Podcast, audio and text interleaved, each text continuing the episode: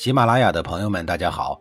告诉大家一个好消息，除了音频以外，我最近开始以视频的方式为大家讲历史，内容也不再局限于中国古代史，而是涵盖人文、社会、西方历史等等，还包括对一些经典童话人物、历史人物进行全新解读。欢迎大家在微信视频号里搜索“志明侃历史”，同志的志，光明的明，调侃的侃，历史故事的历史，我在视频里等你。上一集里，我说到了齐桓公借用周天子的名义号召天下诸侯开会的事儿。公元前六八一年，齐桓公以天子之名正式发出了会议通知，邀请各诸侯国的国君于三月初一到齐国的北杏，也就是今天的山东东阿开会。可是到了开会的那一天啊，只有宋国、陈国、蔡国、诸国。等几个不起眼的小国如期而至，一些个大国，比如鲁国、魏国、郑国等等，都处于观望的状态。他们也不知道齐桓公的葫芦里到底卖的什么药，不明就里的情况下，谁敢贸然行动啊？于是纷纷采取了冷眼旁观的态度。齐桓公因为拿着周天子的诏令，于是来参会的小不点诸侯国君们很自然地推荐齐桓公为盟主。这一次会议的结果呢，一共有三条：一是尊重周天子并辅佐周王室；二是要联合起来共同抵抗异族的入侵；三是诸侯国之间要济困扶弱，相互帮助，一国有难八方援助。这三条会议结果呀，可以说是人人满意。最后，会议在一片祝贺与感谢的感人氛围下顺利闭幕了，可以说是皆大欢喜。在春秋初期也有会盟。但都是由周天子来主持召集，以诸侯国君的身份主持会盟，并担任盟主的齐桓公是第一个。这次大会呀，除了确定齐桓公的盟主地位，还给齐国带来了很高的国际声望，口碑好的是一塌糊涂。良好的政治环境和口碑吸引了周边很多国家的高级人才到齐国来谋求发展，实现梦想。这对齐国来说真是一个意外惊喜。这里特别强调一下啊，除了吸引人才之外，还吸引了陈国的公子到这儿来寻求政治避难兼找一份养家糊口的工作。公元前六七二年，陈国发生了国君诛杀太子的事儿。陈国公子之一的陈完看透了宫室之中亲情之间的尔虞我诈、互相残杀，他担心祸及己身，慌乱中带着一家老小亡命天涯。可是出逃容易落脚难啊！人总不能一辈子都在逃亡的路上吧？经过长时间的苦思冥想之后，陈完最终选择到齐国来避难。为什么从众多的国家里偏偏选择齐国呢？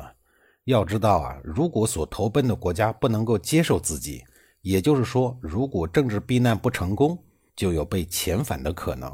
一旦遣返，就意味着死亡。所以说，选择去哪儿，意味着拿全家老小的性命在做豪赌。陈完做了一番研究后，得出一个结论：齐国在用人方面不计较背景、出身、学历、形象等等，而是注重人的能力和品行。这从齐桓公重用伤害过他本人的管仲等一批人就可以看得出来。恭喜陈完啊，这一次他赌对了。落魄的陈完历经千辛万苦，终于到了齐国的首都临淄。只见殿宇星罗棋布，气象万千。禁卫军持戟带甲，布满了殿台的石阶，尽显齐桓公如日中天的威势。陈完随着禁卫来到了大殿前的广场上，只见宫女宦官跪了好几百人，禁卫军更是甲胄鲜明。受到情景的感染，陈完是五步一拜，缓缓地向大殿靠近。进了大殿。陈完是三步一拜，直到御庭之下，随后跪着向齐桓公请安，吓得头也不敢抬。齐桓公凝视着陈完，冷言冷语地说：“公子起来吧，你看看这一位是谁呀？”陈完缓缓地起身，目光沿着齐桓公手指的方向去看，眼神中骇然的神情一闪即逝，心中是惊诧不已啊！原来是陈宣公派了亲信宦官到齐国来要人。这位宦官面色不善，而且一副胸有成竹的模样，似乎轻易就能将陈完带回到陈国。齐桓公淡淡的说：“陈公子，既然陈宣公请我放人，你还是回去吧。那位宦官不阴不阳的接话说：“公子，车马已经准备妥当，主公思念日甚，不如现在咱们就动身回陈国吧。”说完，宦官就向齐桓公行礼，这是要告别了。陈完顿时是胆颤心惊，浑身发抖。他心里暗暗想到：回国还能有命吗？稍稍平复了心境之后，他鼓起勇气对齐桓公说：“君上可否容小人一言？”齐桓公像对待死人一样说：“那你就说吧。”陈完这个时候啊，已经是遍体生寒了。他索性豁出去，将生死置之度外，然后面不改色地说：“君上，小人听闻齐国重用贤才，四海之内的人才全都慕名而来。小人面试不足惜，但是如果您将小人拒之门外，必然会冷了准备投奔齐国的列国人才的心。”会影响齐国的宏图霸业的。说完后，陈完站在那儿，气度沉凝，双目炯炯有神。陈完身材修长，发须浓黑，有一种雍容自若的奇异特质。虽然已经三十三岁了，但看上去只有二十四五岁的样子，给人一种卓而不凡的感觉，绝不像有些豪门公子那样，总给人留下沉迷于酒色的不羁形象。齐桓公先是一愣，接着笑着说。既然公子想留在齐国，那我就拜公子为卿大夫。陈完赶紧跪在地上说：“我一个流亡外臣，不做劳役都要感谢您的恩惠，怎么敢当齐国的卿大夫呢？”齐桓公说道：“既然公子不肯为卿大夫，我国公正一职正好空缺，从今天起就任命你为公正吧。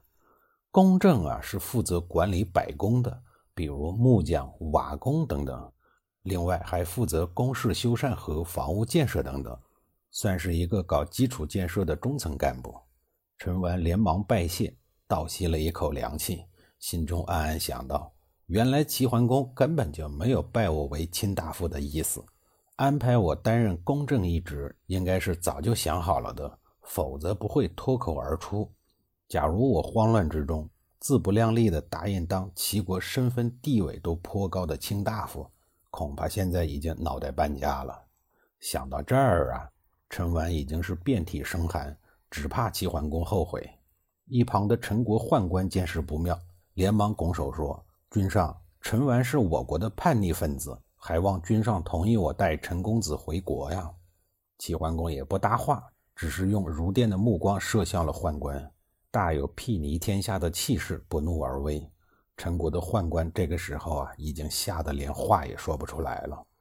陈完出了大殿以后，双腿差点跪倒，知道自己刚刚从鬼门关走了一趟。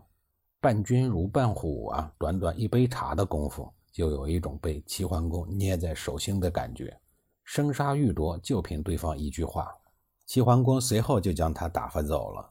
陈桓公出了大殿，就暗暗下定决心，一定要把公正这个官当好。公正的职位不算高，但陈完已经非常的满足，干的是兢兢业业。后来齐桓公以陈完工作出色，为人贤能，便赐了一大块土地给了陈完，封他为田氏。随后陈完改名为田完，田完正是田氏的始祖。我猜齐桓公的老祖宗姜子牙在世，估计也算不到这个改名为田完的人。他的后人竟然利用三百年的漫长时光，把姜姓齐国改成了田姓齐国。而田完来齐国的初衷呢，仅仅是想政治避难，顺便找一份工作，然后让自己的后世能平安的在这里繁衍生存下去。他哪能想得到，他的后人作为一个外来的移民者，竟然能逼迫原来的统治者让位？真是风水轮流转，三百年河东，三百年河西呀！三百年以后的事儿啊，咱们等历史进程到那个阶段再说。下一集里呀，我继续给您讲尊王攘夷会议结束以后，又出了哪些匪夷所思的事儿。